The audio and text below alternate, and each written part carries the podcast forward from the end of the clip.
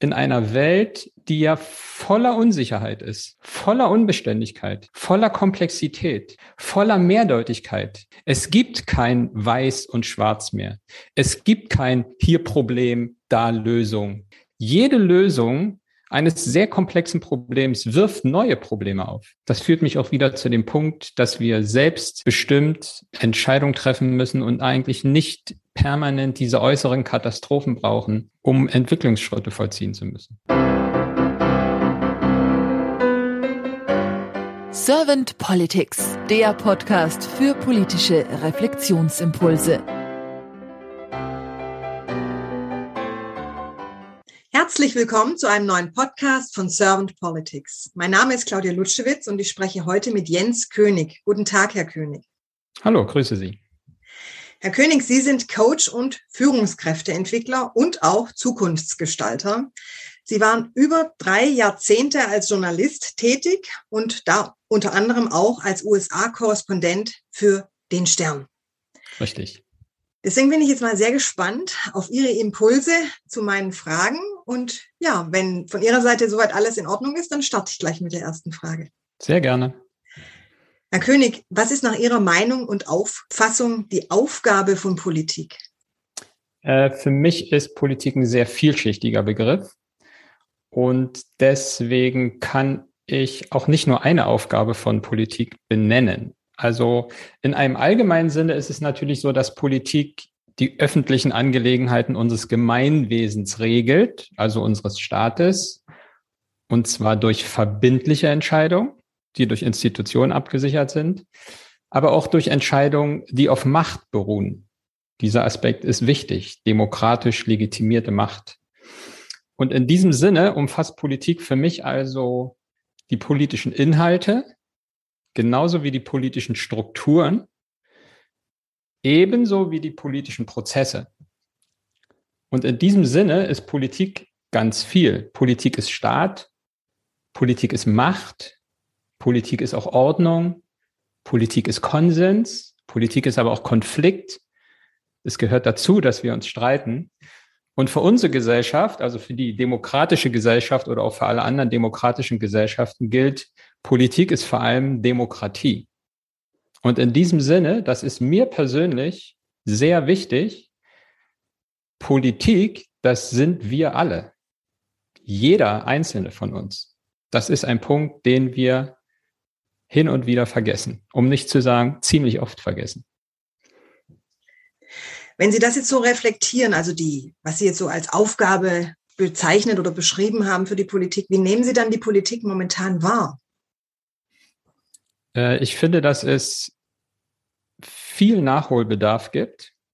Unsere Welt, aber auch die Politik befindet sich in einem Wandel und ich finde, dass es, äh, weil ich mich jetzt auf diesen Aspekt, über den ich zuletzt gesprochen habe, nämlich auf die Demokratie und auf den Aspekt, wir sind alle Politik konzentrieren möchte, finde ich, dass wir dringend eine Demokratisierung unserer Demokratie brauchen. Und dazu gehört eben auch die Wiederbelebung des Verständnisses, dass wir Bürger Teil des Politischen sind. Und zwar nicht nur in dem Sinne, dass wir jetzt irgendwie alle vier Jahre bei der Bundestagswahl unsere Stimme abgeben und unsere Vertreter ins Parlament schicken, die dann für uns die Angelegenheiten regeln, das ist ja der Kern der repräsentativen Demokratie, sondern auch in dem Sinne, dass Politik und der politische Betrieb ein Spiegel unseres Selbst sind. Politiker bekommen aus vielen Gründen bestimmte Dinge nicht auf die Reihe. Aber einer der Gründe sind wir selbst. Wir als Gesellschaft. Die Politiker bekommen die Dinge auch deswegen nicht auf die Reihe, weil wir sie selbst nicht auf die Reihe bekommen. Wir erwarten zum Beispiel, dass die Politik, und wir erwarten es zu Recht, dass die Politik uns vor einem Klimakollaps bewahrt. Aber wir möchten möglichst wenig damit behelligt werden. Wenn es um Tempo 30 in den Innenstädten geht, dann steht sozusagen der innere Autofahrer in uns auf der Barrikade und ruft, nee, nee, nee, nee, so wollen wir das mal nicht machen. Oder wenn es um das Verbot von Kurzstreckenflügen geht, da denken wir sofort an unseren Kurzurlaub nach Barcelona und denken, wie, der soll jetzt verboten werden. wenn es um Windräder in unserer Nachbarschaft geht, sagen wir dann vielleicht, ja, Windräder sind okay, aber doch nicht hier und nicht mit diesem Abstand und lasst es uns woanders machen. Und so gesehen finde ich, wir hauen ja immer viel auf Politiker drauf und schimpfen. So gesehen finde ich, haben wir die Politiker, die wir verdienen. Die Politiker sind nicht besser als wir, sie sind aber auch nicht schlechter als wir. Und ich glaube, dass das Draufhauen auf die Politiker dem Ärger über uns selbst entspringt, dem Ärger über unsere Begrenztheit und auch über unsere eigene Inkonsequenz in vielen Dingen des Lebens. Und so gesehen haben wir uns oder verstehen wir die Demokratie. Der Soziologe Armin Nassei hat es vor kurzem in einem sehr interessanten Aufsatz einer Zeit bezeichnet. Wir verstehen die Demokratie als eine Art Dienstleister für uns. Wir Bürger sehen uns so gesehen in der Rolle des Konsumenten und wir möchten vom Dienstleister, also dem Staat, der Politik, den Parteien, wollen wir geliefert bekommen. Und wenn wir nicht geliefert kriegen, dann kündigen wir den Vertrag. Und wenn wir dauerhaft nicht geliefert kriegen, dann reden wir von Diktatur, weil wir meinen, unsere Ansprüche werden nicht erfüllt. Dahinter steckt so eine Anspruchshaltung auf umgehende Versorgung, auf schnelle Versorgung, wie bei Amazon. In 24 Stunden soll die Politik liefern. Hier Problem, Problemlösung.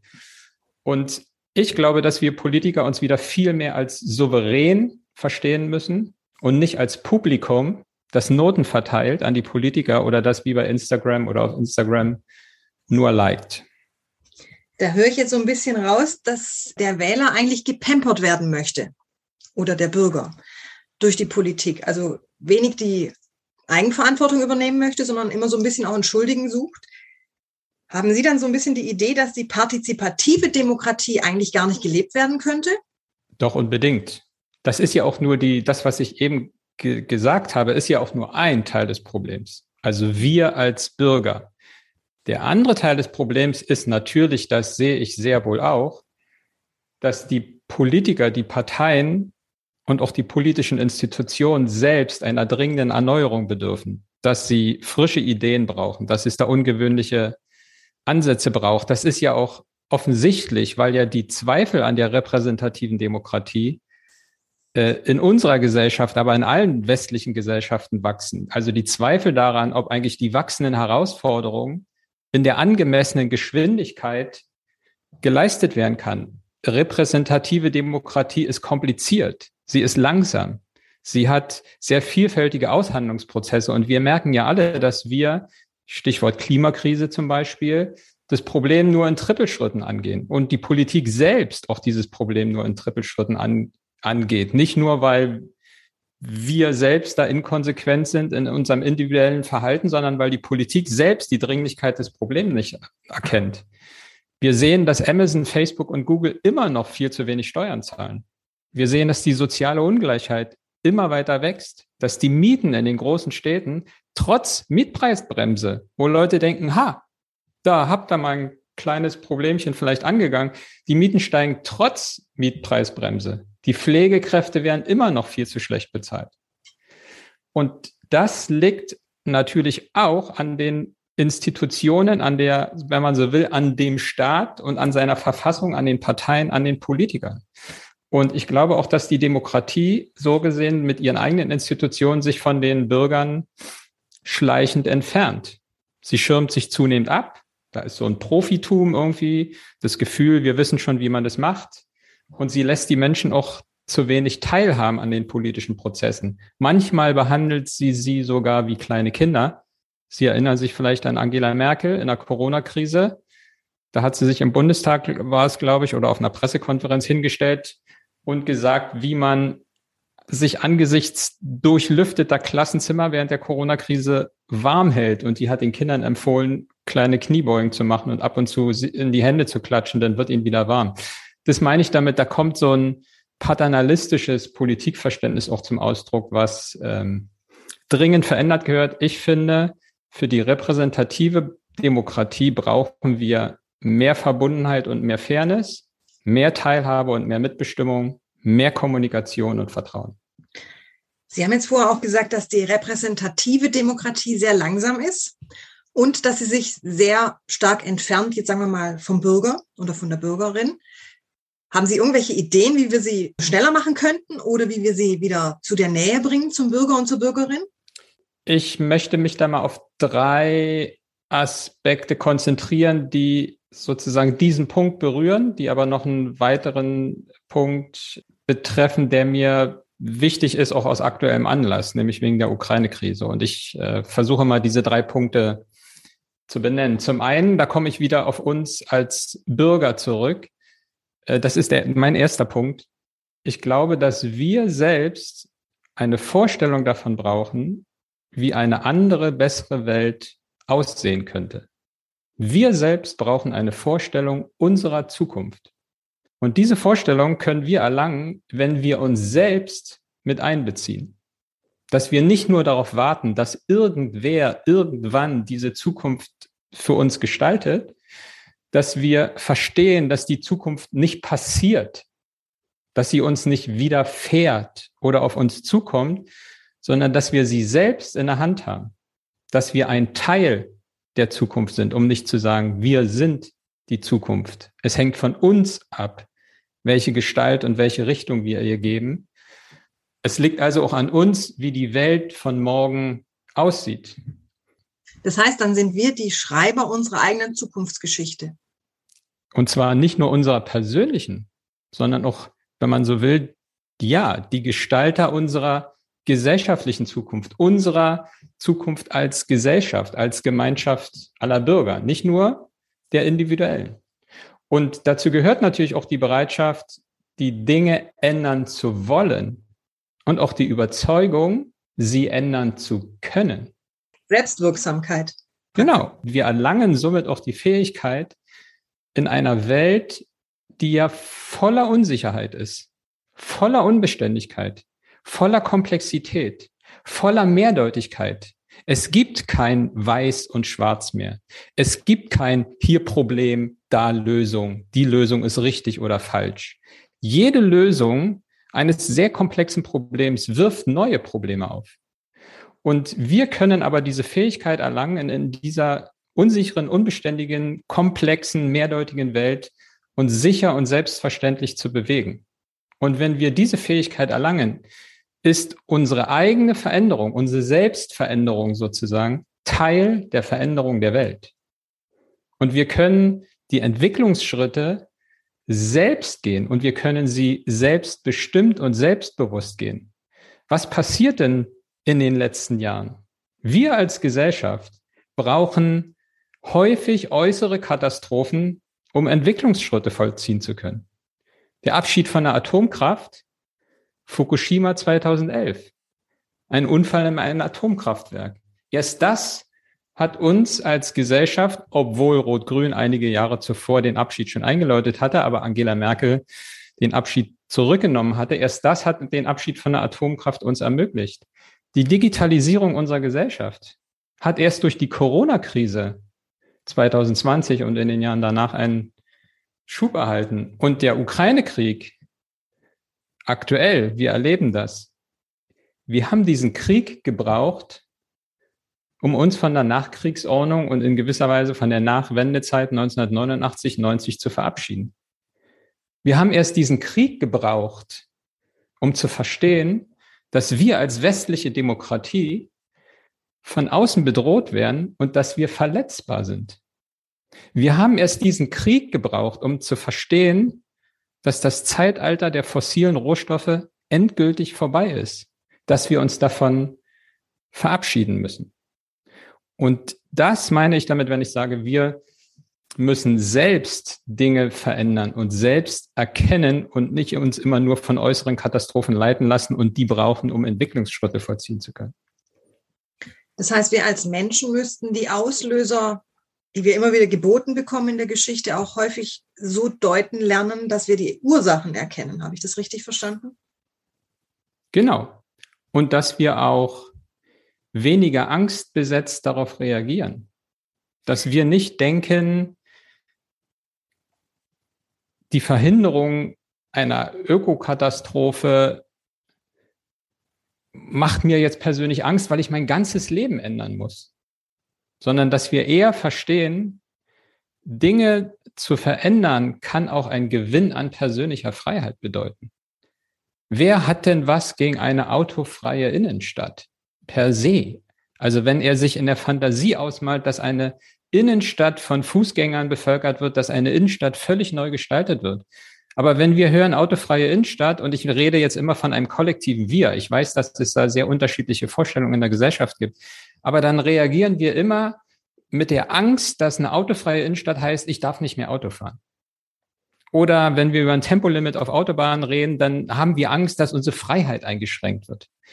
Und wenn wir in diesen Dingen aber einen Gewinn an Freiheit sehen, dass wir in Veränderung einen Gewinn an Selbstbestimmung erkennen, dann geht auch eine größere Veränderungsbereitschaft äh, von uns aus. Sind das, das ist der eine Punkt, der mir wichtig ist. Ja, da, ganz kurz, da würde ich gerne nochmal einsteigen. Sind das auch die Punkte, Sie sprachen nämlich vorher davon, wir brauchen frischere Ideen und neuere Ansätze gehört das nach meinem Verständnis dazu, was Sie jetzt gerade gesagt haben. Wir können mit solchen Dingen anders umgehen. Wir können vielleicht auch unsere Angst ganz anders handeln in uns, wenn wir erkennen, wir brauchen einfach frische Ideen und neuere Ansätze für etwas, dann geht es in eine andere, vielleicht nicht so glorreiche oder auch nicht so wie in der Vergangenheit orientierte Richtung, aber es geht in eine Richtung, also dass wir keine Angst haben müssen vor der Zukunft. Also was die frischeren Ansätze betrifft, das müsste man an den einzelnen Punkten immer durchdeklinieren es geht mir darum, uns selbst als Teil des Prozesses zu sehen, in dem Zukunft entsteht. Wir haben irgendwie immer das Gefühl, die Zukunft ist das, was in 10, 20 oder 30 Jahren vor uns liegt und irgendjemand wird uns dorthin führen. Und bitte führe uns so dorthin, dass es okay ist, dass wir gut leben können, dass wir nicht so viel damit zu tun haben müssen. Nee, nee, wir selbst sind die Zukunft. Wir selbst müssen uns als Teil dessen verstehen. Wir sollen nicht die Erwartung haben, dass irgendjemand, ja, wer eigentlich? Wir sind es selbst. Wir sind die Gesellschaft. Die Politiker sind unsere Stellvertreter und nicht unsere Blitzableiter für unsere Früste. Äh, dass wir selbst diese Zukunft gestalten können. Das ist ein essentielles Verständnis, ja, von, wenn man so will, auch von Politik für mich. Das ist aber, wie gesagt, nur ein Teil. Ich will nicht die Verantwortung nur sozusagen auf uns als Bürger, auf das Wir abladen. Wir sind Teil der Verantwortung, aber wir haben eine berechtigte Erwartung natürlich an demokratische Institutionen, an den Staat, an die Politik. Das bringt mich zu meinem zweiten Punkt. Ich finde, dass wir eine neue Kultur der Gemeinsamkeit in unserer Gesellschaft brauchen. Wenn man so will, ein neues Zusammenspiel der Gesellschaft. Und diese Kultur der Gemeinsamkeit die kann nur funktionieren, wenn wir die maximale Verschiedenheit der Positionen, die wir als Bürger nun mal auch vertreten. Wir sind ja nicht gleich, wir denken nicht gleich zum Glück, wir wollen alle etwas Verschiedenes, dass wir diese Verschiedenheit akzeptieren.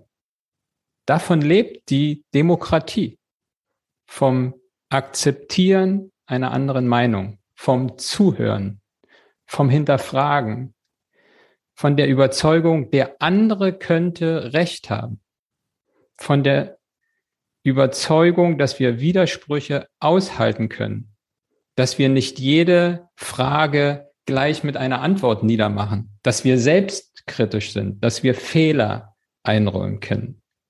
Robert Habeck, der Wirtschafts- und Energieminister und grüne Vizekanzler, hat sich in dem Zusammenhang für eine neue Machtkultur ausgesprochen. Und sein Leitwort dafür ist Einvernehmen. Für ihn ist das sozusagen das Leitwort dafür und der Begriff für eine zeitgemäße Haltung auch bei der Ausübung von politischer Macht.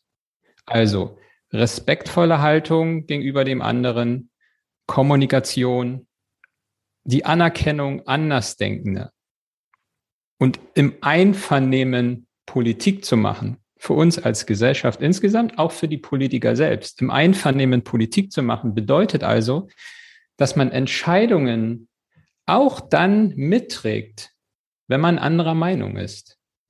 Wenn man sich vorher darüber ausgetauscht hat und in den Dialog gekommen ist. Also man könnte, wir hatten das Beispiel vorhin, Windräder in meiner Gemeinde, in meiner Nachbarschaft, in meinem Dorf, wie auch immer. Es geht nicht an, glaube ich, dass da einfach ein Windrad hingestellt wird.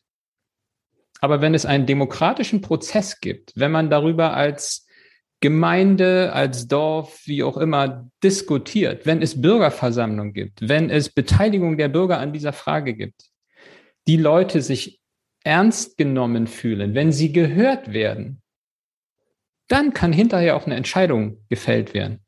Und es liegt in der Natur der Sache, dass eine Mehrheit die Entscheidung mitträgt und eine Minderheit die Entscheidung für falsch hält. Aber in diesem Sinne im Einvernehmen Politik zu machen, bedeutet eben auch, dass die Minderheit die Entscheidung hinterher akzeptiert. Und sie akzeptiert sie vielleicht leichter, weil sie beteiligt war, weil sie die Dinge versteht, weil sie sich angehört fühlt und gesehen fühlt und sagt, okay, ich sehe das anders, aber wir haben wenigstens diskutiert. Und das kommt heute natürlich auch viel zu kurz. Ich finde deswegen die Idee der Bürgerkonvente, der Bürgerräte extrem wichtig. Das ist eine dieser Ideen, weil Sie vorhin ja fragten nach frischen Ideen, nach anderen Ansätzen.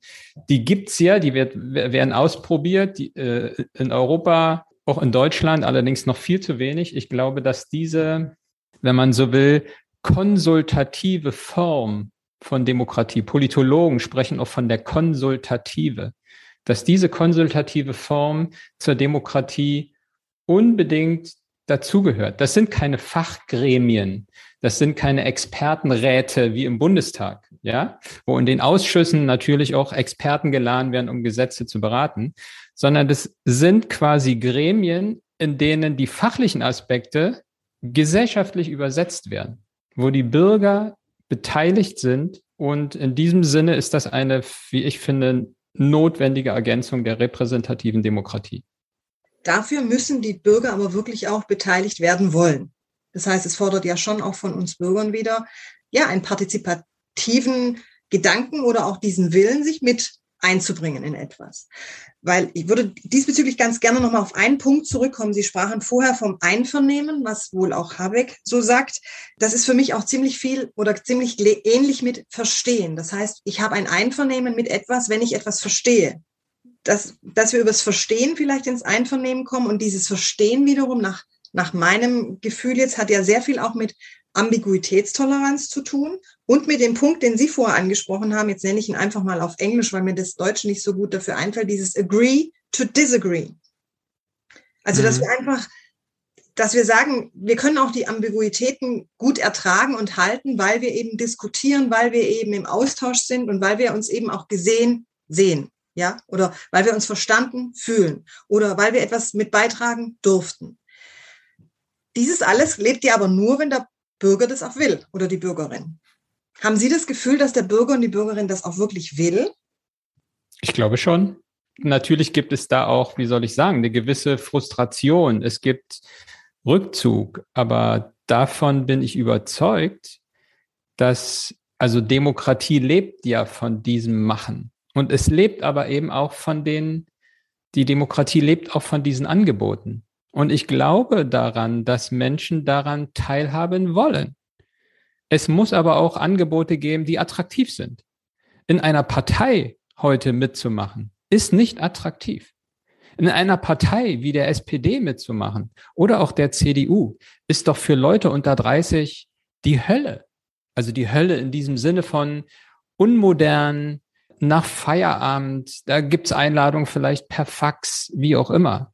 Also es muss zeitgemäße, moderne, familienfreundliche, äh, bürgernahe Angebote geben. Und ich bin fest davon überzeugt, dass viel mehr Leute als wir heute glauben, bereit sind, sich da zu engagieren, wenn die Angebote aber auch da sind. Also es ist ein beiderseitiger Prozess. Die Bürger müssen sich natürlich engagieren wollen. Ich glaube, dass sie das wollen. Und die Politik muss es zulassen, um nicht zu sagen, die Politik muss es ebenso wollen. Und man hat ja bei Parteien viel zu häufig den Eindruck, nee, nee, nee, nee, da musst du dich erst mal 25 Jahre hier irgendwie hocharbeiten, ehe du mal äh, Kreistagsabgeordneter werden darfst. Und das ist extrem unattraktiv, nicht zeitgemäß, unmodern, abturnt. Und das muss sich natürlich ändern.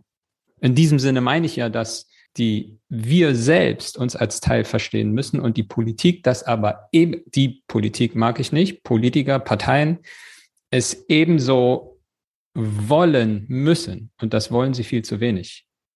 Es gibt zum Beispiel die Idee, die hat Sigmar Gabriel, der ehemalige SPD-Vorsitzende, immer geäußert. Wenn wir einen Kanzlerkandidaten wählen als SPD, warum lassen wir den nicht von unseren Mitgliedern und allen interessierten Bürgern wählen? Die sich vielleicht nur so bei uns mal einschreiben. Wenn wir Kandidaten in auf anderen sozusagen politischen Ebenen wählen für bestimmte Ämter. Warum nicht die Bürger daran beteiligen und immer nur die Parteimitglieder? Ich glaube, dass es eine Bereitschaft, eine viel größere Bereitschaft gibt, wenn die Bürger das Gefühl haben, wir werden ernst genommen, dass sie daran auch teilhaben wollen. Davon bin ich überzeugt. Sie sprechen diese Hierarchie Vorgehensweise oder auch den Hierarchiegedanken in den Parteien an. So habe ich es zumindest rausgehört. Und das ist ja häufig auch ein altes Denken. Das heißt, man ist immer noch im alten System verhaftet, ohne dass man vielleicht jetzt am System irgendetwas ändern oder ergänzen möchte. Haben Sie persönlich da den Eindruck, dass man vielleicht mit den Jugendorganisationen eher was ändern könnte für die Zukunft? Bedingt. Natürlich äh, ist das Engagement größer. Es ist wichtig, dass Parteien offen dafür sind, dass sich Parteien natürlich auch von unten erneuern, dass sie, sie müssen extrem jünger werden. Natürlich ist das wichtig und in diesem Sinne spielen die Jugendorganisationen eine wichtige Rolle, aber sie sind Teil der Parteien und damit in gewisser Weise auch Teil des Problems. Also im Sinne der Hierarchie. Wir brauchen weniger Hierarchie und mehr Prozess. Die Parteien müssen auch von außen viel mehr beeinflusst werden. Sie müssen offener sein für Leute von außen und nicht nur, dass die dann Teil der Parteien wären und dann die Jusos oder die grüne Jugend natürlich auch in ihrem Rekrutierungsprozess, in ihrer Entwicklung wieder darauf aus sind, zu wachsen, wenn sie ein bestimmtes Alter erreicht haben, Positionen irgendwie einzunehmen. Ja und nein lautet meine Antwort. Haben Sie eine Idee, wie man die Parteien öffnen könnte für sowas? Weil mir kommt jetzt gerade in den Sinn, dieses, dass die Parteien nicht offen genug sind und auch die Jugendorganisationen nicht offen genug dafür sind für Änderungen oder Neuerungen oder Änderungen am System. Da kommt mir jetzt auch dieser Gedanke von Ihnen vorher mit in den Kopf wieder, dass die repräsentative Demokratie eben sehr langsam ist. Ist das nicht genau der gleiche Punkt? Ich, ich glaube, wir könnten oder müssten unseren äh, Blick vielleicht auch von den Parteien allein lösen. Also die Parteien sind ein wichtiges Element in dem demokratischen Willensbildungsprozess, aber eben nur ein Teil.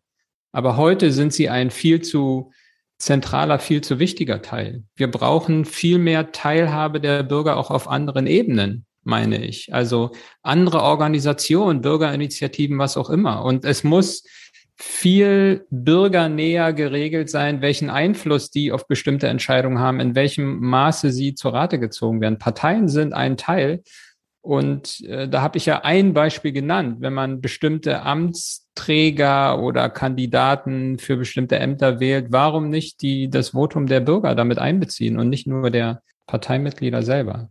Ich habe noch einen dritten Punkt. Ich habe ja vorhin drei Punkte angekündigt, auf den ich mich konzentrieren müsste. Was muss ich verbessern? Und der ist mir wirklich wichtig, weil wir natürlich aktuell völlig zu Recht auf den Ukraine-Krieg schauen und uns das extrem berührt, viele Menschen Angst haben und das auch unseren Alltag bestimmt. Also der dritte Punkt, der für mich wichtig ist, unsere Demokratie muss widerstandsfähiger werden. Der Ukraine-Krieg lehrt uns das. Und dieser Krieg wird unsere Gesellschaft mehr verändern, als wir das gegenwärtig verstehen. Armin Nassei, ich habe ihn vorhin schon einmal zitiert, äh, der Soziologe, ich zitiere nochmal, der sagt, wir haben wieder einen Feind, der den Blick auf uns selbst lenkt. Und die Frage muss gestattet sein, warum haben wir diesen Feind nicht früher wahrgenommen? Warum haben wir den Krieg nicht kommen sehen? So groß wie die Hilfsbereitschaft in den ost- und westeuropäischen Ländern im Moment ist, so groß die Solidarität mit den Menschen aus der Ukraine ist, die von dort flüchten müssen, muss diese Frage erlaubt sein. Warum haben wir den Krieg nicht kommen sehen? Ich möchte Ihnen zwei Zahlenbeispiele dazu nennen. 61 Prozent der Deutschen, das ist eine äh, aktuelle Umfrage, finden es richtig, dass Deutschland der Ukraine Waffen geliefert hat. Wenige Tage vor dem Krieg waren allerdings 75 Prozent der Bürger gegen Waffenlieferung an die Ukraine. Ein zweites Beispiel. Eine Mehrheit, auch eine aktuelle Umfrage, eine Mehrheit der Deutschen spricht sich für einen Importstopp von Gas, Öl und Kohle aus Russland aus. Und sie sind, man sieht es auf vielen Demonstrationen, man hört es immer wieder, die sind bereit, Opfer, wie sie es nennen, dafür zu bringen. Viele Leute sagen, ich drehe meine Heizung runter, ich, nee, kein Gas mehr, kein Öl, keine Kohle mehr von Putin. Kurz vor dem Krieg waren 75 Prozent der Bundesbürger für eine Fertigstellung der Ostsee-Pipeline Nord Stream 2. 75 Prozent der Bürger haben also befürwortet ein Projekt, das unsere Energieabhängigkeit von Russland vergrößert und Putin ermuntert, den Westen nicht ernst nehmen zu müssen. Und diese Ambivalenz müssen wir aushalten, auch in uns selbst. Wir sind im Moment von Dingen überzeugt und halten Dinge für richtig, die vor, vor vier Wochen noch für falsch gehalten haben. Das ist menschlich, das ist okay und es ist erklärbar. Aber die Frage muss erlaubt sein. Warum ist das so? Und haben wir tatsächlich eine Vorstellung davon, dass wir als Gesellschaft widerstandsfähiger werden müssen. Welche Konsequenzen ziehen wir für unsere Demokratie, für unsere Gesellschaft aus diesem Krieg? Der bulgarische äh, Politologe Ivan Krastev, ein sehr origineller Denker, der sagt, ich zitiere mal kurz, was nun kommt, ist der Einfall des Unbekannten. Wir gehen vom Zeitalter der sanften Macht ins Zeitalter der Resilienz über. Und Resilienz, so verstehe ich das, ist die Fähigkeit unserer Gesellschaft oder unserer liberalen demokratischen Gesellschaften, andere daran zu hindern, unsere eigene Verwundbarkeit, und wir als Gesellschaft sind verwundbar, wir sind verletzbar. Also Resilienz ist die Fähigkeit, andere dahin, daran zu hindern, unsere Verwundbarkeit als Waffe gegen uns einzusetzen.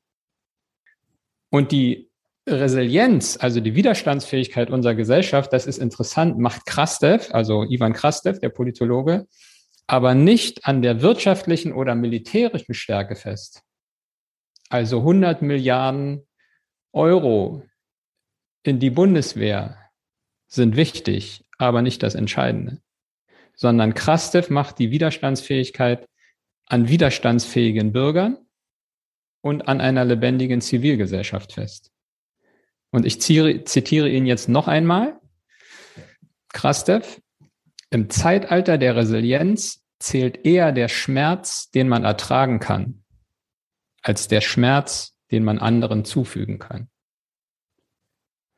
Und in dieser Hinsicht finde ich, ist die Widerstandskraft der ukrainischen Gesellschaft und ist auch die riesige Hilfsbereitschaft bei uns und in allen ost- und äh, westeuropäischen Gesellschaften ein sehr ermunterndes Zeichen eigentlich für die Resilienz. Aber wir brauchen sie und wir müssen über diesen Punkt in den nächsten Jahren verstärkt darüber nachdenken und ich glaube verstehen, dass der Krieg nicht nur die Ukraine verändern wird, wenn sie es denn überlebt, dass der Krieg nicht nur Russland verändern wird, sondern ganz Europa und auch unsere Gesellschaft. Und damit auch die Politik weil die Politik ja ein Teil der Gesellschaft ist. So habe ich sie verstanden. Genau, völlig richtig. Haben Sie Und auch hier gilt ja, warum hat es die Politik nicht vermocht, die Bundeswehr irgendwie in einem Maße auszurüsten, dass sie eine Armee sein kann, die einem potenziellen äußeren Feind überhaupt widerstehen kann. Äh, äh, wenn man so will, an einem Wochenende in 48 Stunden das war das Wochenende vom 26. Äh, Wochenende des 26. 27. Februars. An diesem Wochenende, drei Tage nach dem Beginn des Krieges, hat Olaf Scholz, der Bundeskanzler, mit vier Vertrauten im Kanzleramt entschieden, dass wir unsere Außen- und Sicherheitspolitik radikal ändern müssen. Dass wir, Deutschland, uns von der Nachkriegsordnung verabschieden müssen, weil ein neues Zeitalter begonnen hat an einem Wochenende, das war, wenn man so will, das einschneidendste Wochenende seit dem Mauerfall. Und warum hat es den Krieg gebraucht, um diese Entscheidung zuzulassen. Das führt mich auch wieder zu dem Punkt, dass wir selbst bestimmt irgendwie Entscheidungen treffen müssen und eigentlich nicht permanent diese äußeren Katastrophen brauchen, um Entwicklungsschritte vollziehen zu müssen. Was glauben Sie persönlich oder was ist nach Ihrer Erfahrung so die Hauptveränderung der Politik jetzt nach der Ukraine-Situation, nach dem Krieg, nach diesem desaströsen Miteinander? Was glauben Sie, was sind so die, die Hauptpunkte, die sich jetzt ändern werden in der Politik dadurch? Ich entziehe mich der Frage bewusst. Das ist etwas, womit die allermeisten nicht gerechnet haben ein Angriffskrieg in Europa. Und das wird tiefgreifende Folgen haben. Welche das sind, das vermag ich hier auf die Schnelle und Kürze nicht zu, beantw zu beantworten. Ich hielte das auch für anmaßend. Ich habe diesen Punkt als, als großen Punkt nur genannt. Wir müssen als Demokratie widerstandsfähiger werden. Das ist ja auch schon ein Punkt. Wir müssen verstehen lernen, ah, das ist wir, es gibt ja auch da unterschiedliche Auffassungen, aber dass eine Armee nicht IBE ist und Armee nicht heißt,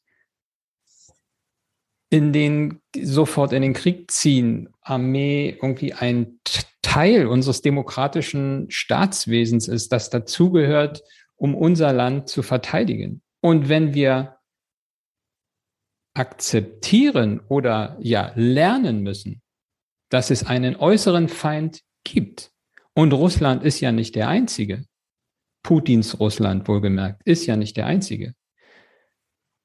Dann wird das auch unser Verständnis von Militär und von dem Umgang mit Militär verändern müssen. Das ist nur ein Punkt. Aber nochmal jetzt auf die Schnelle zu sagen, hier eins, zwei, drei, das ist es. Das braucht Zeit, um auch zu verstehen, wie das unsere Gesellschaft ändern wird. Nehmen Sie ein einschneidendes Ereignis wie den Mauerfall. Wenn Sie mich da Anfang Januar 1990 gefragt hätten, was passiert denn jetzt so alles? Niemand kann die Frage auf die Schnelle beantworten. Das sind tiefgehende, langfristige Prozesse. Wir müssen nur bereit sein zu erkennen, dass es diese Veränderung gibt und uns nicht davor verschließen offen dafür sein, sie wahrzunehmen, mit diesen Mehrdeutigkeiten, mit der Komplexität, mit der Unsicherheit umzugehen. Das heißt es. Und nicht zu sagen, nee, Militär und 100 Milliarden, das ist doch Aufrüstung, das ist doch böse. Das ist viel zu einfach, die Antwort. Es ist legitim, Pazifistin oder Pazifist zu sein. Das kann man nur hoch genug würdigen und schätzen, wenn jemand so denkt. Man darf aber auch sagen, dass diese Haltung politisch falsch ist. Man darf der Ansicht sein und man darf es offen sagen. Immer aber, das ist, was ich vorhin meinte, im Einvernehmen sein, immer auch in Respekt dem anderen gegenüber und in der Akzeptanz der Andersartigkeit der Position. Und in diesem Sinne müssen wir auch als Gesellschaft darüber streiten, welche Folgen dieser furchtbare Krieg in Europa auch für unsere Gesellschaft hier in Deutschland haben wird. Wir müssen nur offen und bereit für dieses Nichtwissen sein und aus diesem Nichtwissen Wissen machen. Und eben, nochmal ein Stichwort, was schon gefallen ist, nicht hierarchisch betrachtet erwarten, dass irgendjemand da oben die Politik uns diese Frage beantwortet, sondern Prozess statt Hierarchie, dass wir alle ein Teil dieser Diskussion sind und uns daran beteiligen können, dürfen, sollten, müssten, jeder wie er möchte. Ich danke Ihnen ganz herzlich für Ihre Gedanken und Ihre Impulse, Herr König. Vielen herzlichen Dank für dieses kurzweilige Podcast-Gespräch. Und ich danke Ihnen auch für Ihre Zeit, die Sie uns damit geschenkt haben. Vielen lieben Dank. Und ich sage jetzt einfach mal bis bald. Ja, bis bald und vielen Dank Ihnen. Es hat Spaß gemacht.